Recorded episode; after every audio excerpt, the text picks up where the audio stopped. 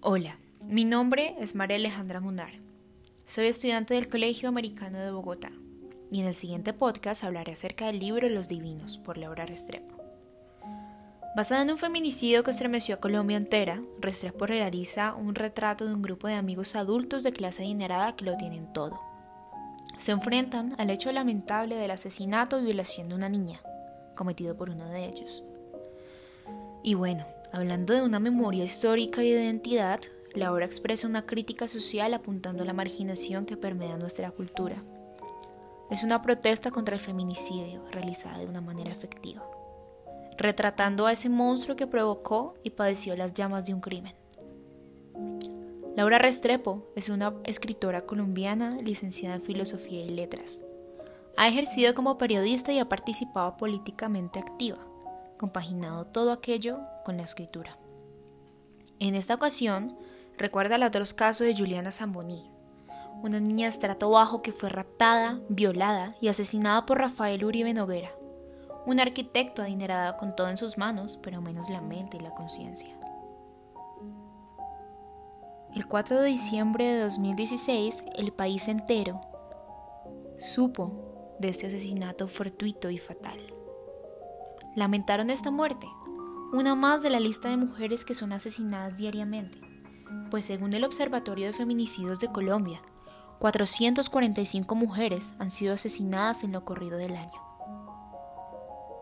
Aquí nos encontramos con un grupo de hombres que han sido amigos desde el colegio y que se hacen llamar los Tutti Frutti. Estos cinco hombres provienen de familias adineradas de Colombia. Pero esta falsa hermandad se enfrenta a un crimen real del que intentarán salir ilesos, un feminicidio que pondrá a prueba su amistad y que desenmascará de alguna forma el contexto de Rafael Uribe Noguera. En cuanto a los personajes, Laura Restrepo busca la voz de Hobbit, uno de estos hombres, y el encargado de contarnos la historia. La de Tarabeo, la de Duque, la de Píldora y la de Muñeco, el gran asesino. Cada personaje demuestra una realidad social diferente. El privilegiado, el drogadicto, el que lo tiene todo. Un hecho que partió sus vidas y la de todo un país en dos. A continuación se mostrará en el apartado minutos después de que Hobbit, el narrador, encontrará en el computador portátil que le dio a Muñeco para eliminar los videos y hechos que confirmaban la violación y muerte de la niña. Ha sido dura la niñez de la niña, la pequeña bogotana.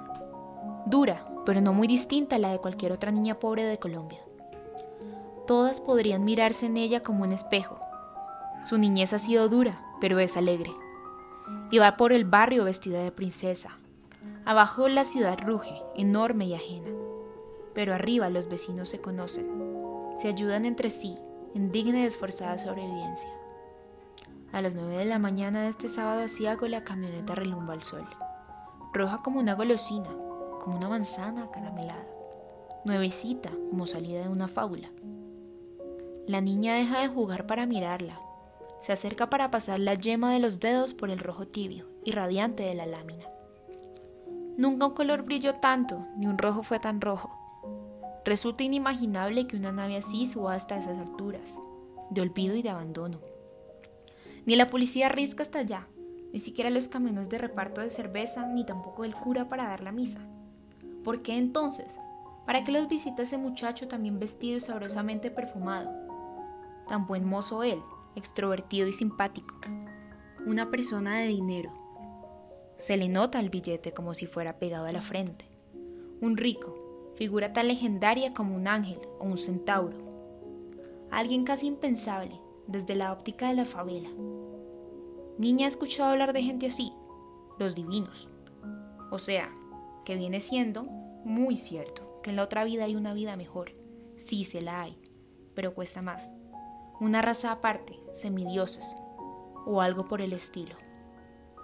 Niña pone atención y cree que le están contando historias de marcianos. Sabe que en algún lugar existen y viven sus vidas doradas.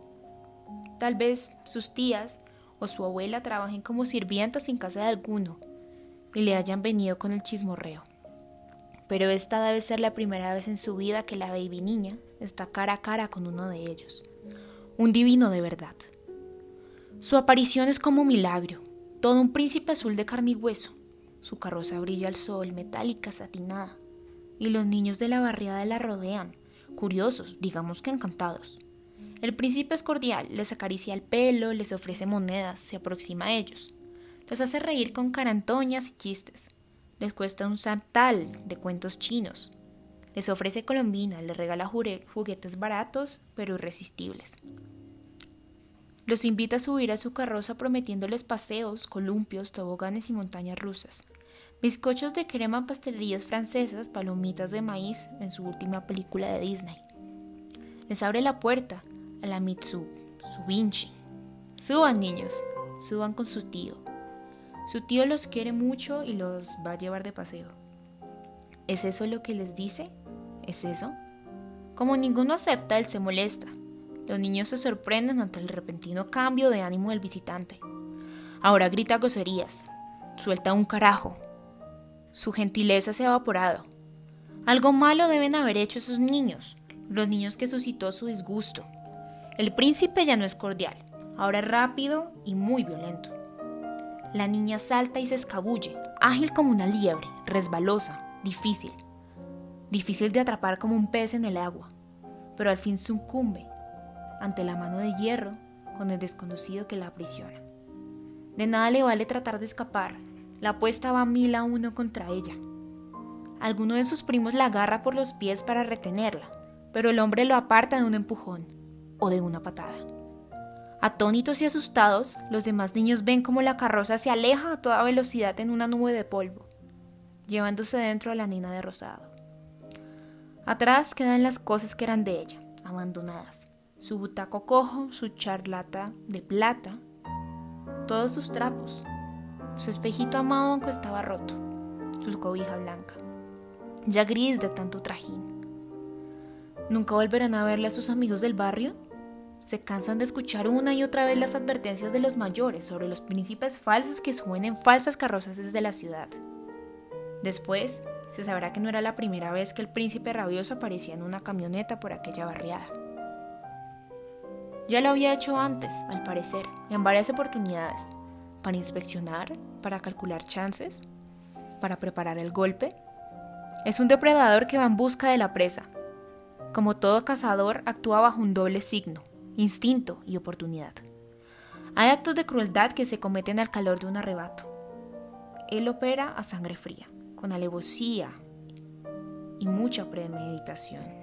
Y entre tanto yo, yo, Hoyt, yo, el traidor que va a entregar al amigo, sin darle siquiera un beso ni esperar 30 monedas de plata en recompensa. Yo, a punto de delatar como Judas y desde ya temeroso, aterrado, arrepentido, marcado en la frente con el signo de mi apostasía. La mujer entrecana, que dicen que es la tía, ya está dando declaraciones y hasta acá me llega todo lo que dice. Su voz es firme y clara, sus palabras me estremecen, taladran mi conciencia y la sacuden. Hacen que le coja miedo a mi miedo, que sienta vergüenza por mi cobardía, con la potencia de quien se mantiene entero pero pese a haber sufrido agravio. La mujer dicta ante el micrófono una sentencia profunda, una profecía tan aguda que desde ya sé que se va a cumplir. Tiene que cumplirse forzosamente. A veces sucede por la boca de alguien que habla la voz del destino. ¿Por qué se llevó a nuestra niña? ¿Por qué a ella? A la nuestra. Ese hombre la escogió para mirarnos la pobreza, al ver que no teníamos nada, ni educación ni dinero. Pensó que nos íbamos a dejar, pero se equivocó, porque para nosotros los hijos son sagrados, increpa la mujer y vibran en el aire su santa indignación y su fuerza soberana. Restrepo 2018, página 80 y 81. Como lo podemos evidenciar, esta novela logra capturar la esencia de una masculinidad privilegiada que comete el feminicidio en Colombia. Más que una cultura, es un sesgo que la población posee. Por eso la sensación del crimen verídico vuelve siempre sobre las páginas de la novela, anclada hacia la realidad. Como lo mencionaba, la literatura es una herramienta muy útil para la memoria. Lo que narra esta obra es algo que jamás debemos olvidar. Para finalizar, es pertinente pronunciar un símbolo de lucha con esta obra de memoria. Como lo analizaba Restrepo en una entrevista sobre este libro, sobre una Colombia que dice conocer con la palma de los humanos, es un ejercicio de deconstrucción del monstruo, es una novela contra el feminicidio. Es momento de que los hombres que también se indignan marchen con nosotras, concluyó. Pero ahora, después de tres años y once meses del hecho desgarrador, ¿nuestra cultura ha cambiado? ¿O quizás seguimos siendo ese monstruo que acecha por el silencio, la marginación y un dolor eterno?